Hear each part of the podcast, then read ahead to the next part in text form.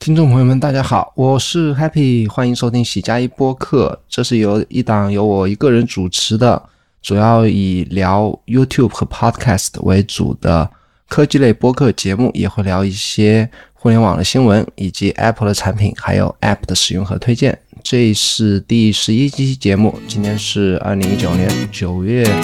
哦十月九号。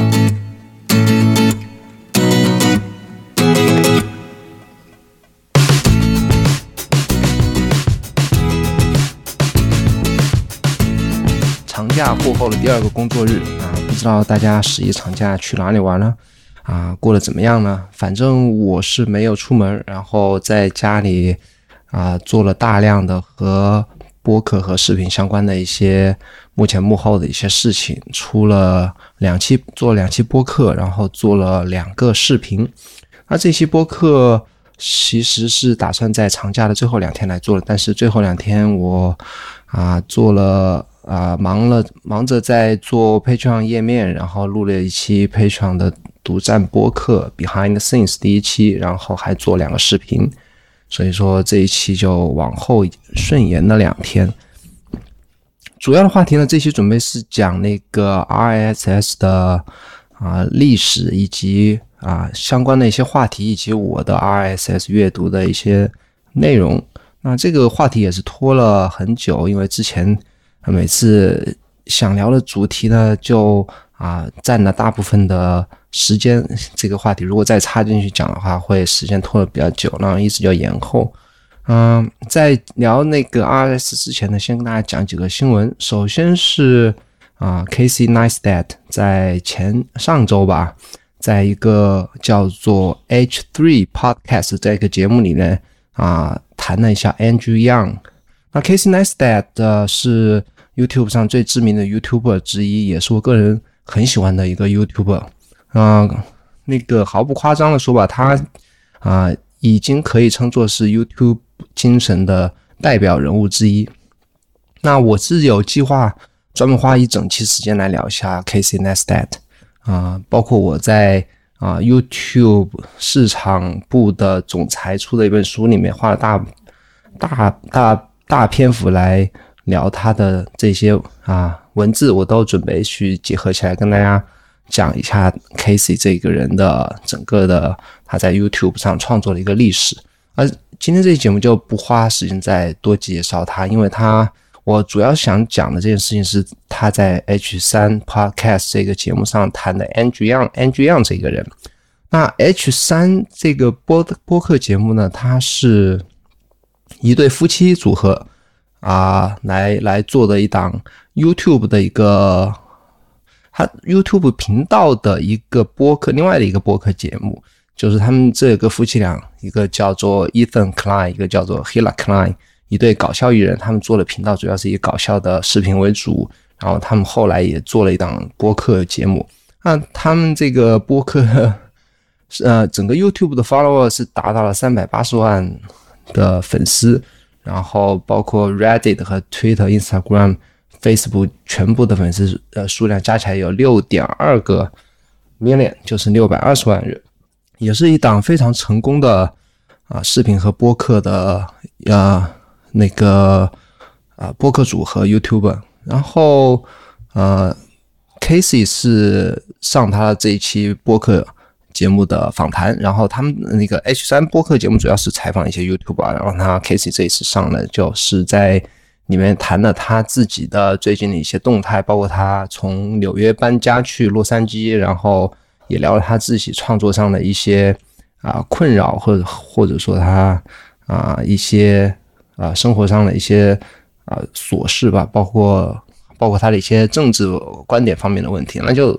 啊就。会肯定会聊到他喜欢的那个呃接近明年大选的一些总统候选人，那么就是 Andrew Young。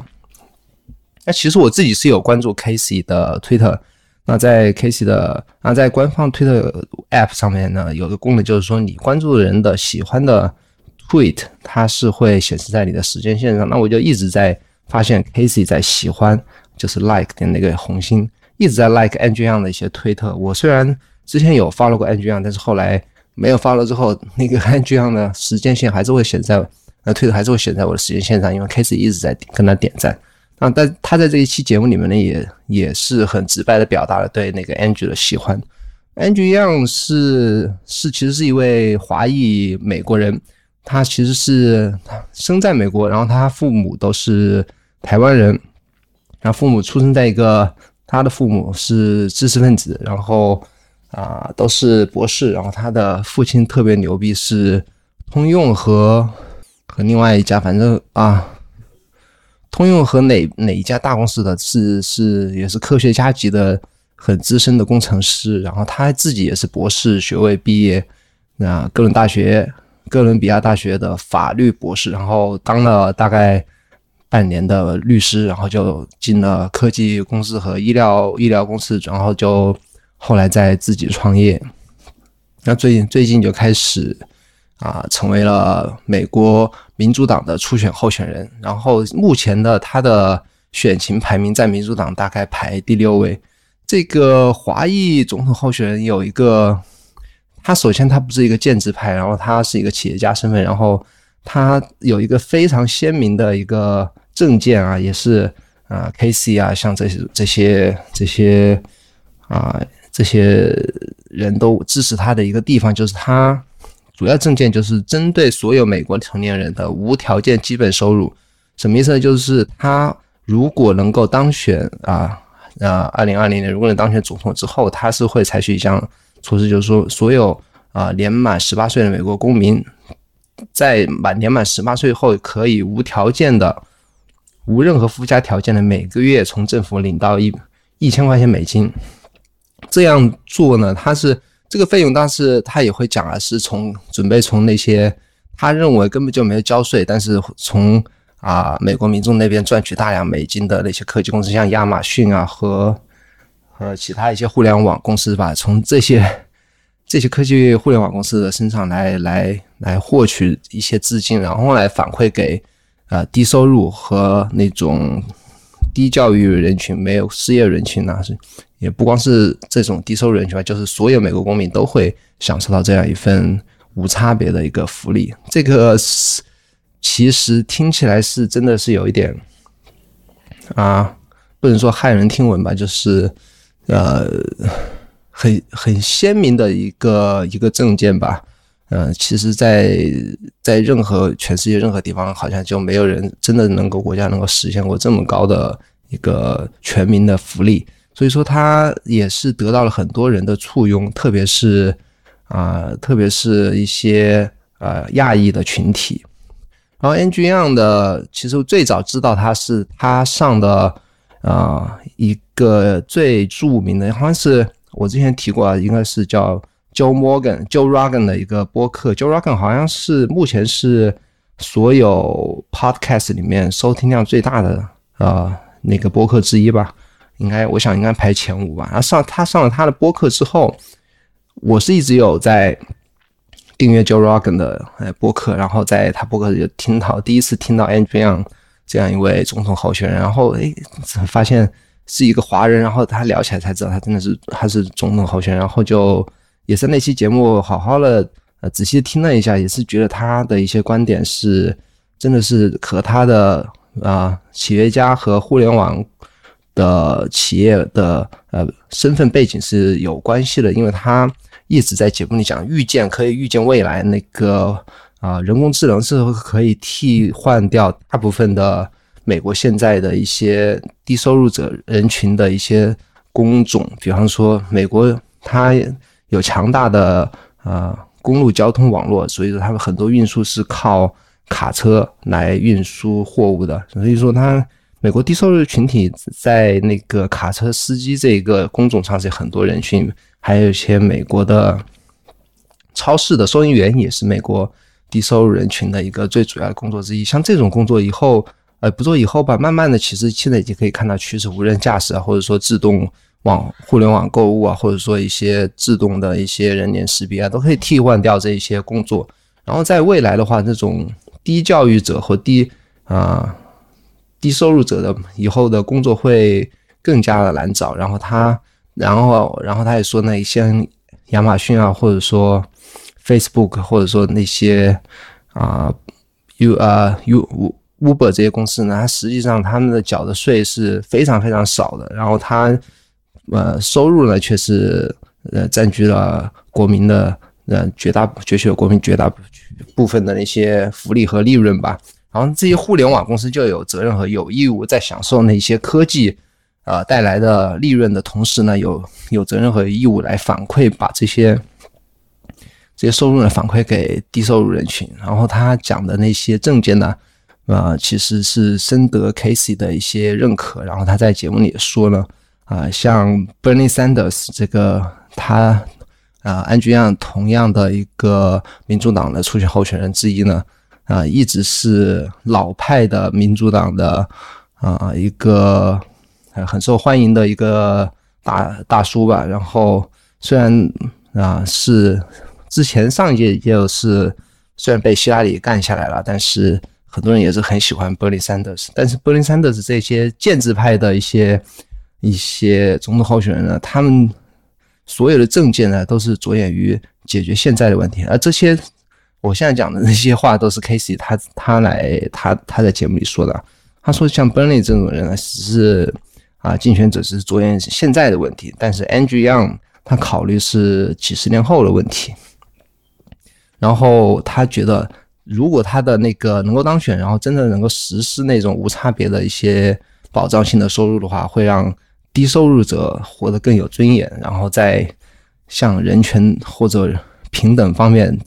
会让美国这在这一方面会有很大的一些进步。那这个是 Casey 在一个这个节目里讲的，我觉得是挺有意思的一部分内容。当然，他也提到了为什么他从纽约搬到洛杉矶。然后他现在就是住在海边，每天一推开窗户就是大海，因为他特别喜欢冲浪啊。然后他每天早上送完小孩去上学之后，就就跑去冲浪。所以他说他现在每天过得都像度假一样。然后他这期节目也讲了很多啊有意思的事情。所以说我把这一期节目的那个链接会放在 show notes 里面，大家可以去啊看一下视频或者听一下这期播客，都是可以让你更加啊。啊，完整的了解 Casey 这个人。那接下来一个话题是 Spotify，我现在一直在用了大概两年的一个音乐串流服务啊平台或者服务商吧。他最在前天啊，终于公布了他的 Apple TV 的 App，这个是他之前一直都是没有的一个。喂喂喂喂喂喂喂喂喂喂喂。这个是他之前一直啊都没有做的一个事情，嗯，可能是跟 Spotify 之前跟 Apple 在一些呃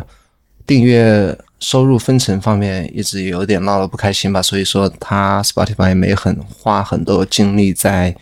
做苹果的啊客户端这一方面，虽然但是终于吧，还是借着。tvOS 十三公布的这个契机，他终于把那个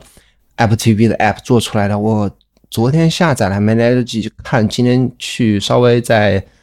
Apple TV 里面登录进去看一下，真的是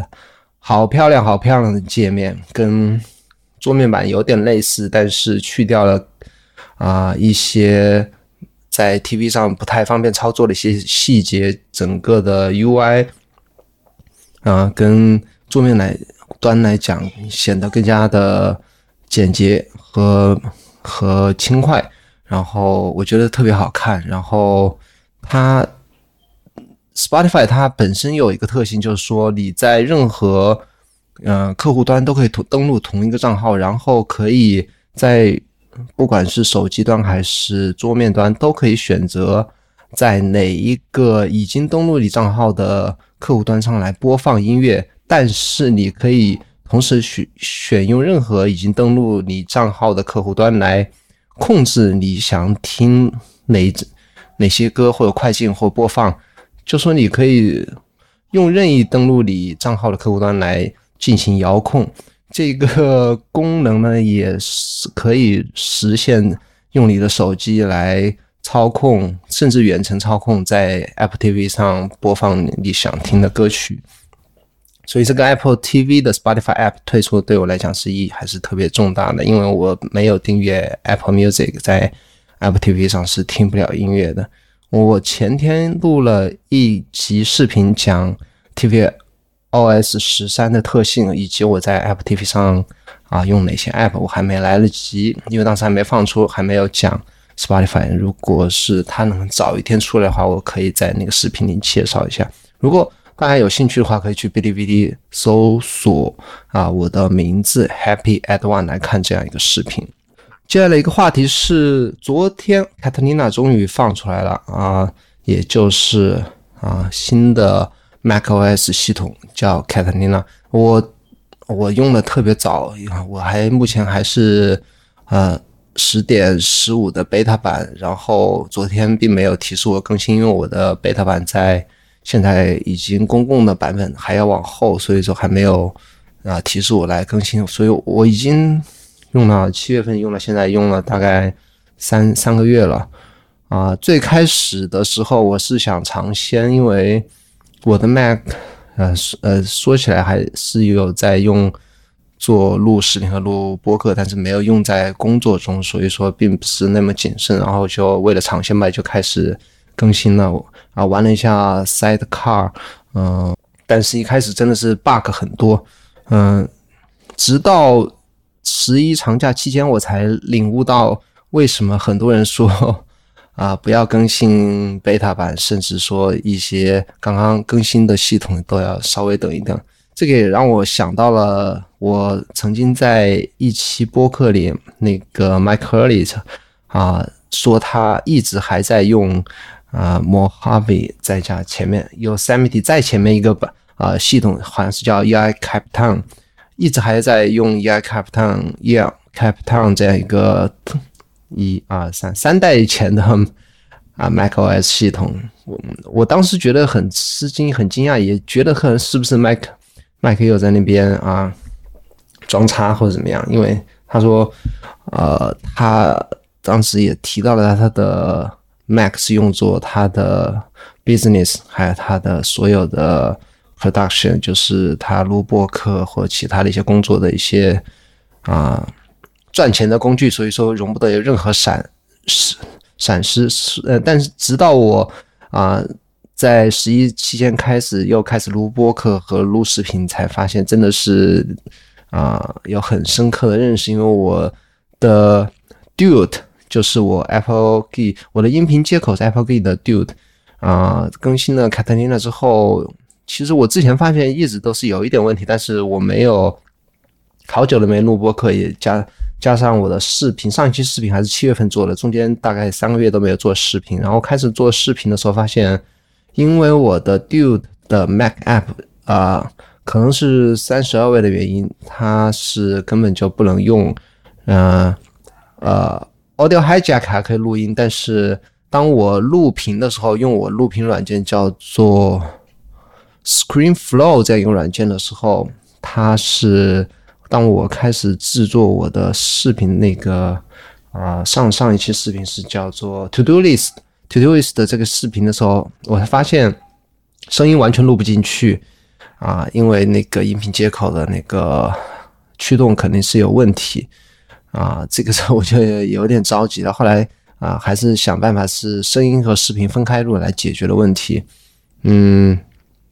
这个如果我是要靠这个赚钱的话，那这个呃更新一个系统对我来讲造成的代价就就是会很大。当然，包括其他很多 App 都是有一点一直是有问题，因为啊新的 Catalina 对 App 的权限的限制是非常多，然后有些 App 也会有闪退的问题，包括在之前几个 Beta 版的 iCloud Drive 一直是有呃同步的问题，甚至。曾出现过好些 folder 都消失的问题，当然是最后还是啊顺利的解决。但是从此以后吧，我是应该不会那么着急的去更新一个系统，特别是 beta 版系统。那凯特琳娜，我再聊一下它对我来讲最有用的一个一个特性，就是它啊，首先它去掉了 iTunes，所有你连 iOS 设备和 iPad 的时候，它是。把你连接的设备在 Finder 里显示，这个对我来讲啊，发现啊方方便很多。因为我不太喜欢 iTunes，想把 iTunes 分拆为几个 app，像 Podcast、Music 和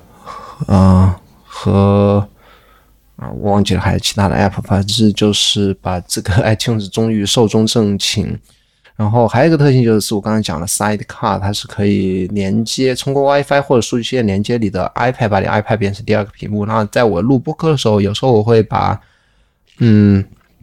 MindNote 我直接放在我的 iPad 上，当然我直接从 iPad 上读起来 MindNote 也可以啊。但是如果我把它啊通过 macOS 来 Sidecar 这个功能放到 iPad 上来讲的话，我可以呃在上面也可以做一些用用鼠标做一些。或者用我的触摸板做一些拖拽，或者说临时还想往前里面添加一些内容的话，用我的现在的键盘就可以。这也是比较方便的一个，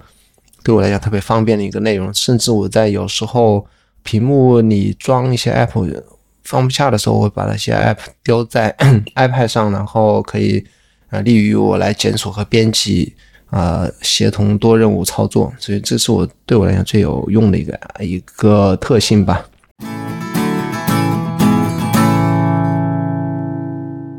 接下来就要聊这期的主要话题，RSS 月 RSS 相关的一些啊话题吧。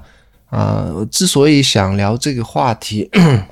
啊，起因是由于我之前一直在订阅的一个最喜欢看的中文媒体之一《好奇心日报》在八月底恢复了更新。它在前面三个月中被。啊，责令停业整顿啊，呃，我不知道什么原因，可能有听众会知道吧，但是我不知道什么原因。然后他在八月二十七号在 Telegraph 上面发表了一篇文章，这篇文章好像已经找不到，但是庆幸是我有存下来，大家可以在我 Show Notes 里面看这篇文章。然后他介绍，简单介绍了一下他上个月中的一些啊变化，裁员啊，调整办公室啊，做对业务做了一个。啊，未来的一个整理啊，然后他们现在啊，以后准备做的事情就是说啊，准备啊，以报道的形式记录一些，嗯，在一些主要的城市，像北京、大兴、汉口和沈阳，来做一些深度的一些不同主题的切入视角，来做一些访谈或者是报道吧。然后从八月底到现在已经一个多月的时间，我看了很多他的文章，有些。我是收藏了，然后推送到了 Instagram 上面看，呃，很多期采访，他目前主要还是一些啊，在北京当地一些采访和报道，有一些啊，都是当地的一些市民或者是当地的一些一些土著也好，是一些有特点的人物的一些故事，我。啊，看过一些真的是写的很深度，可以看出来那些编辑是花了很多精力在写。这也是我之前为什么喜欢看好《新星日报》的一些啊一个原因，因为这个媒体是他是有他自己的观点。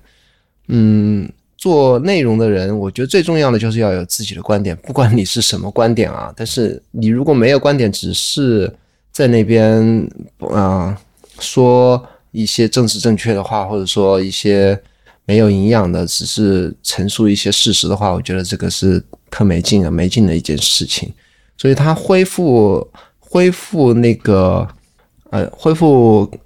恢复叫什么啊？恢复作业之后呢，我是很高兴，所以说当时就决定来聊一聊我订阅的一些 RSS 源呃源的这样一件事情。那啊，现在接下来讲一下什么是 RSS 啊？我自己也是做了一些。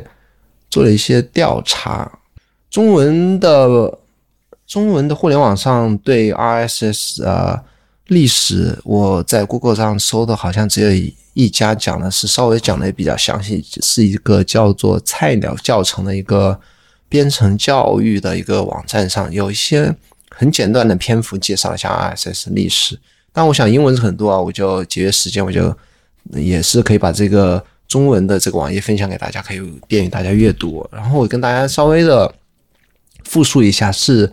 RSS 叫做啊，它首先是三个的单词的缩写，Real Simple Syndication，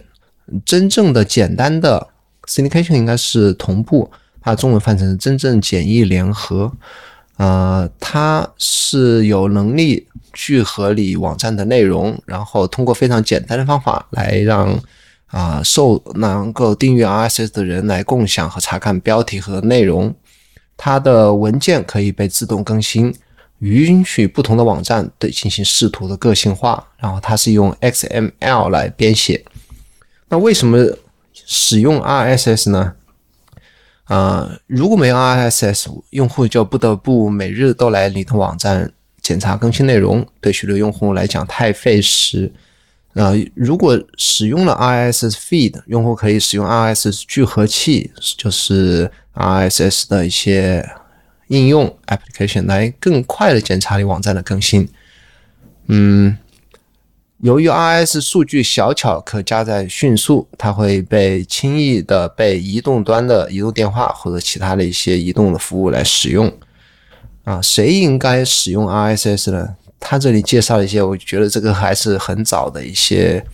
一些内容吧。他说新闻站点这个没错了，然后企业列出新闻和产品。企业我相信啊，当然有一些新闻网站的是企业是可以是是有 ISS，但是我看现在能够有 ISS feed 的新闻媒体也是很少了。然后日程表，其实订阅的日历啊，我相信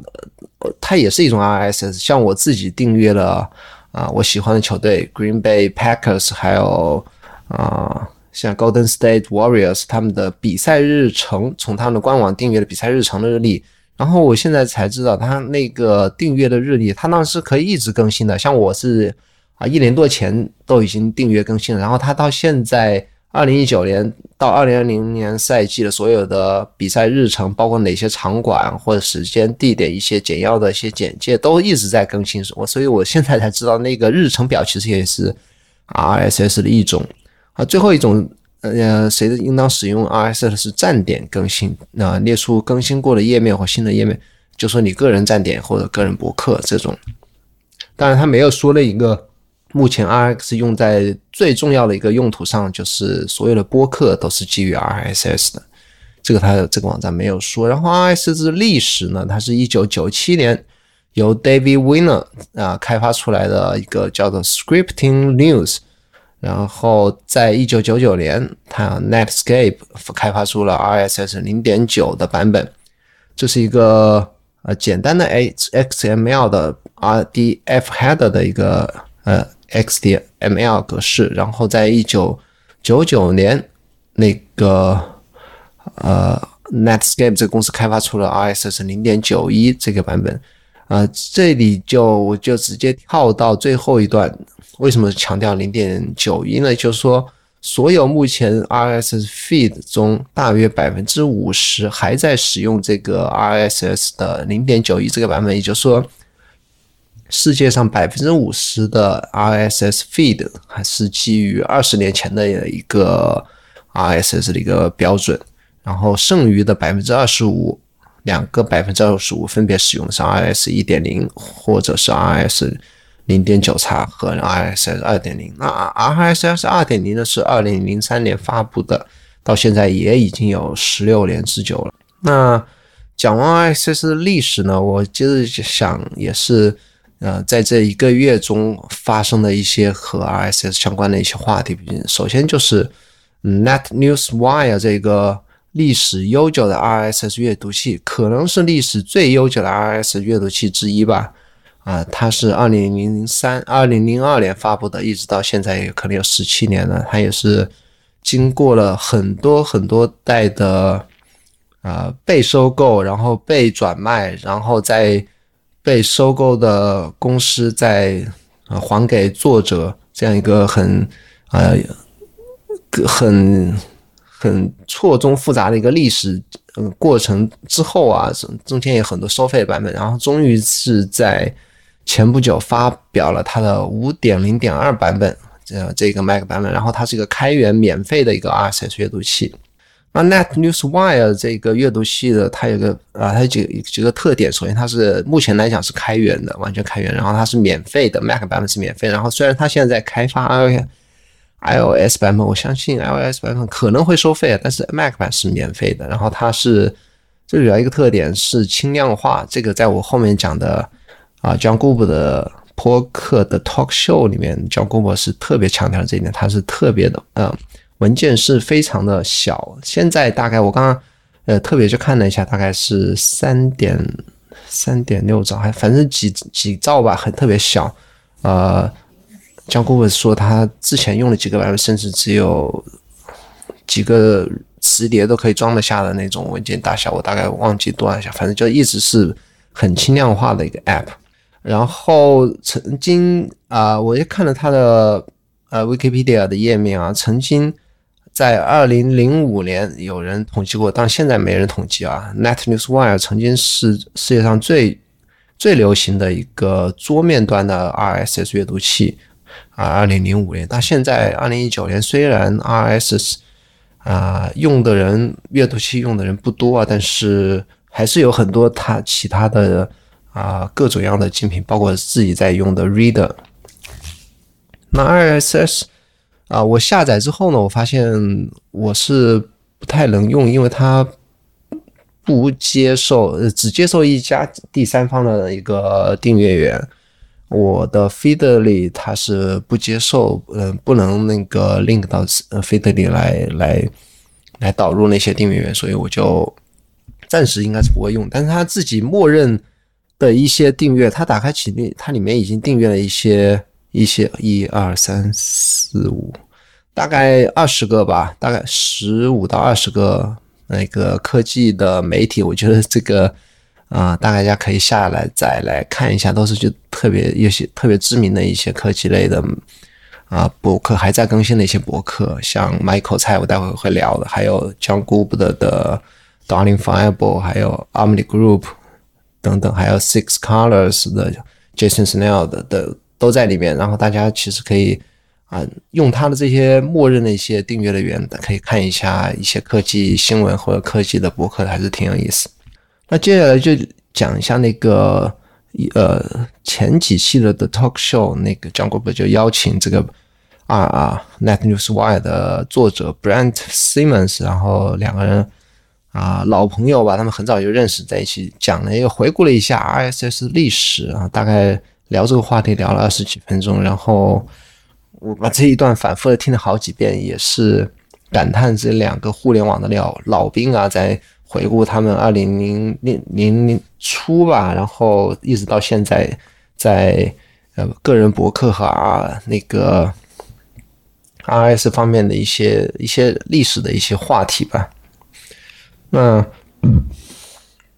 江古伟提到他自己的 Darling Fireball 跟啊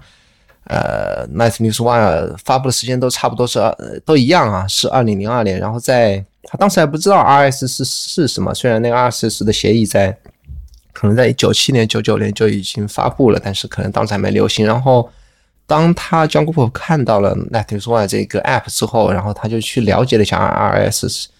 啊，花了几分钟了解之后，立马就给他自己的这个 Darling Fiber 网站加上了一个 RS 的一个 feed，因为他觉得这种阅读的方式是很，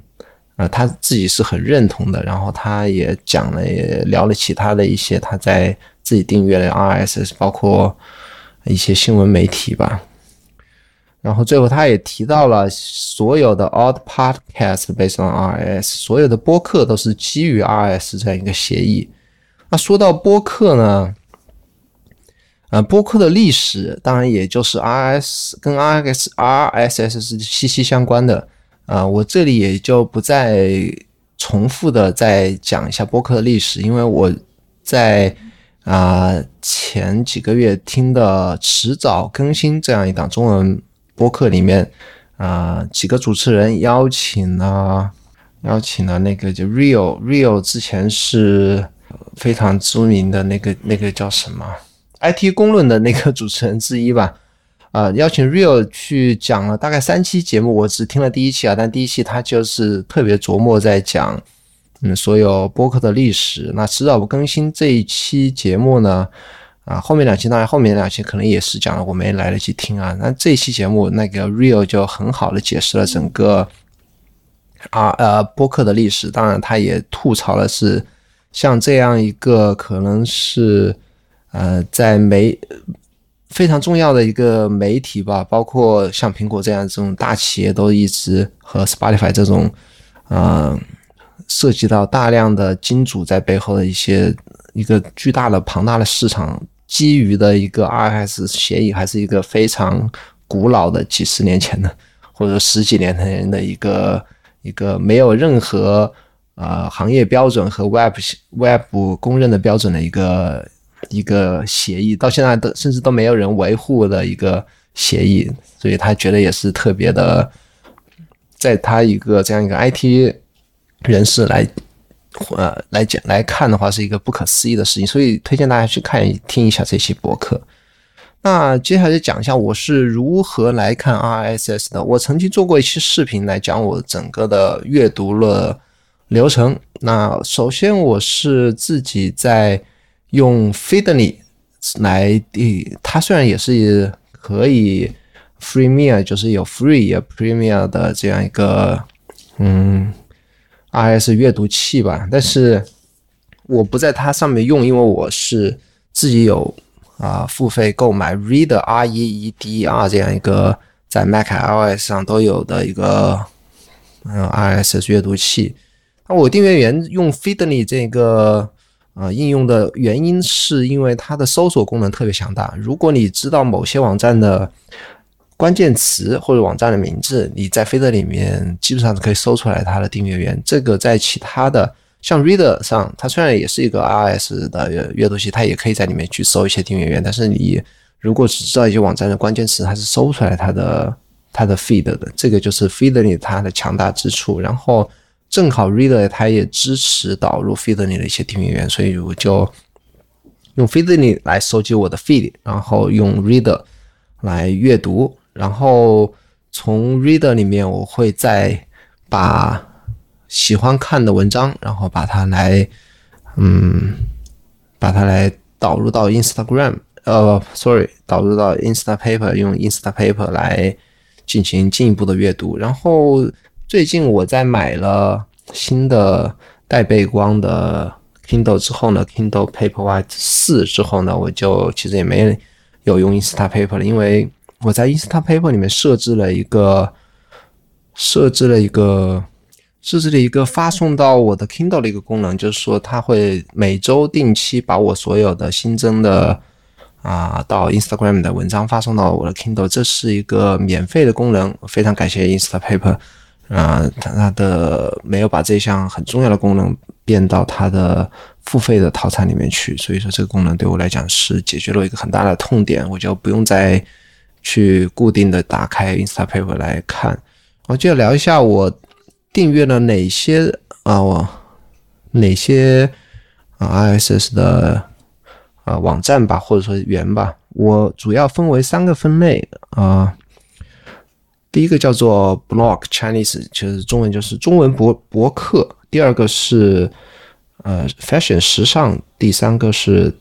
Chinese Tech 就是中文的科技相关的，第最后一个是 Tech Chin English 就是英文的博呃科技类相关的。那第一个分类里面，中文的 Blog 我其实是也是字面意思定位的是一些个人的博主，中文的个人博主里面有啊池建祥的水响录，还有一些啊有一天世界，还有一个叫乱象印记我。这个博客主我是特别喜欢，但我不知道他中文名字是什么。还有云峰的 blog，还有特别著名的阮义峰啊，我尊称他为老师，因为我从他那边真的是学到很多东西。阮义峰的网络日志这个是非常知名的，还其他一些我我实在不认识，但是我觉得文章写的特别好的一些中文一些博客主啊，主要是互联网和科技类相关的。那 fashion 里面我就不讲了，我有几十个，因为我之前。啊，曾经做过男装类的一些网站和论坛和一些呃 blog，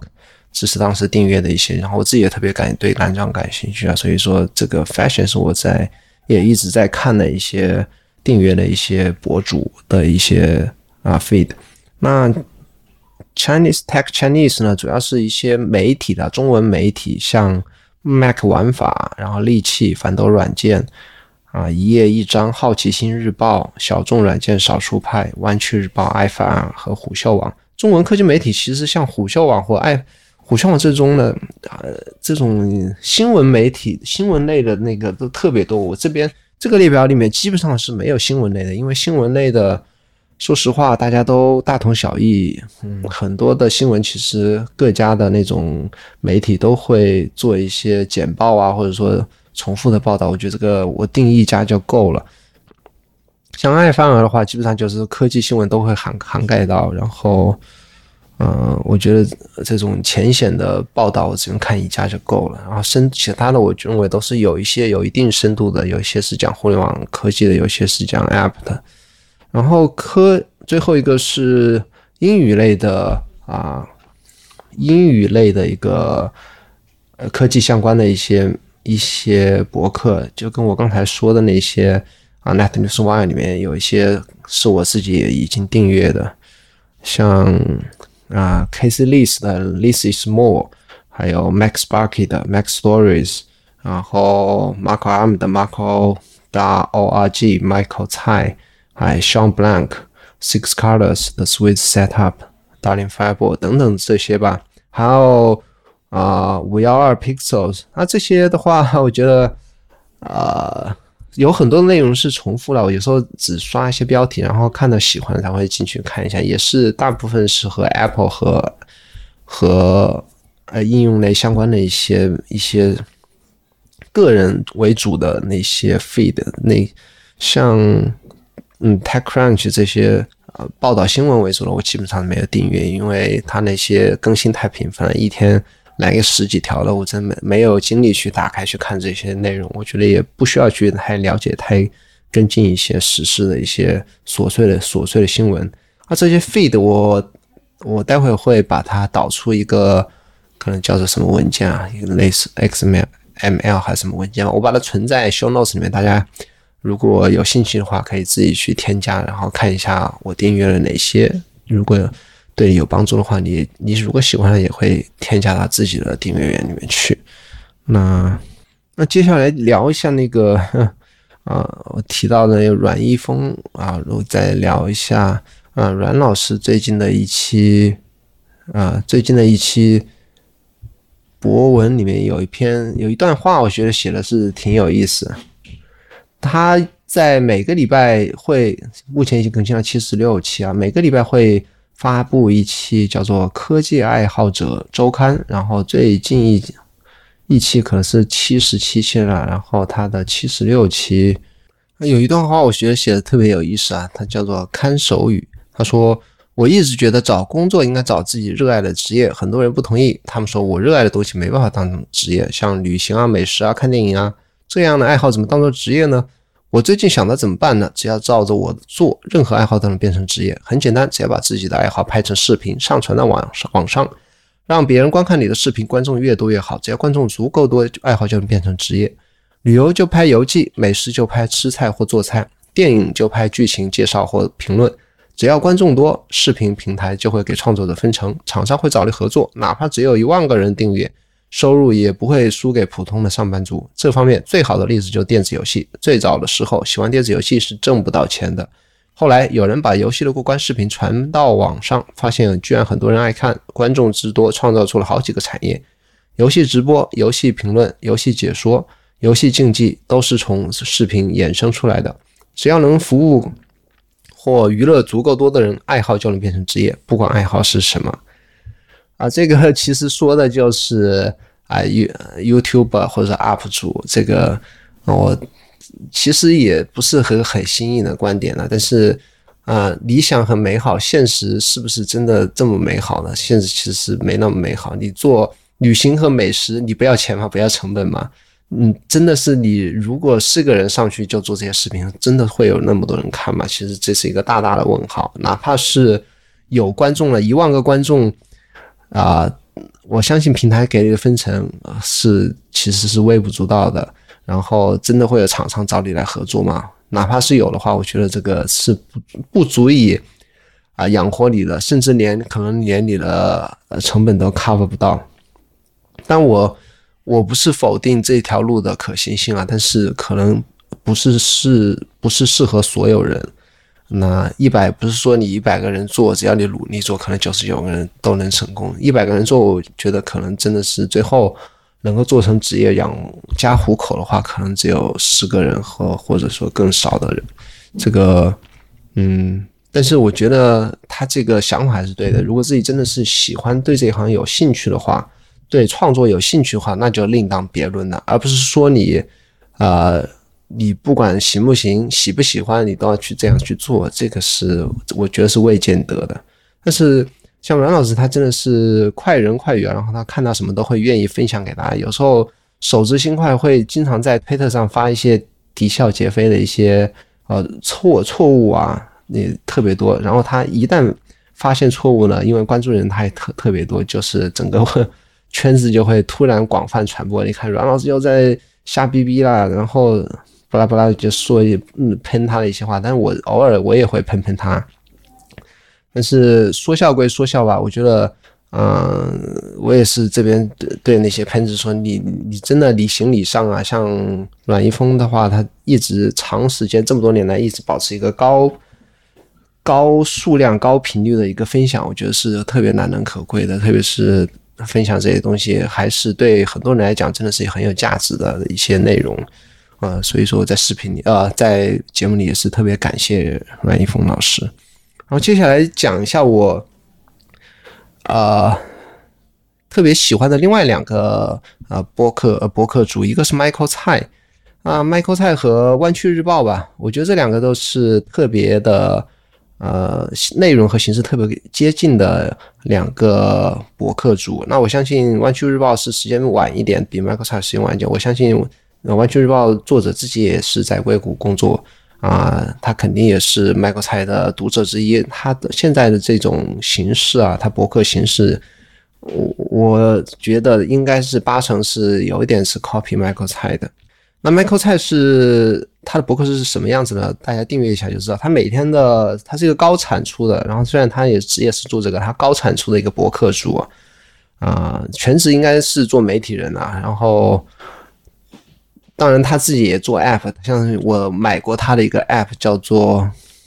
一个是。可以放在你的状态栏的那个叫什么栏？呃，一个一键点击之后来连接你的蓝牙设备的这个，呃，一个小小的 Mac 的，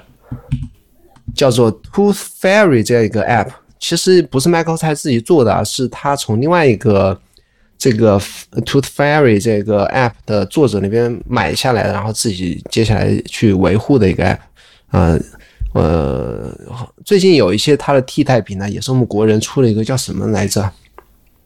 就是也可以在状态栏点击点击就可以连接一些一些设备的一个 app。但是我也虽然我也既然我已经买了这个 app，我就还是一直在用这个 app。这个 app 也是 Michael 蔡目前在维护的。那当然，他主页是博客主了，他每天会更新好几篇呢，有时候多则六七篇，少则三四篇啊。都是当天发生或者近期发生一些主流的一些事件，然后他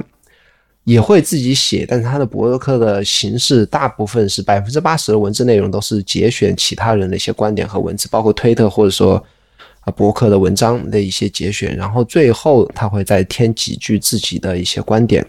这个我觉得湾区日报是有一点 copy 他的 idea，湾区日报是每一天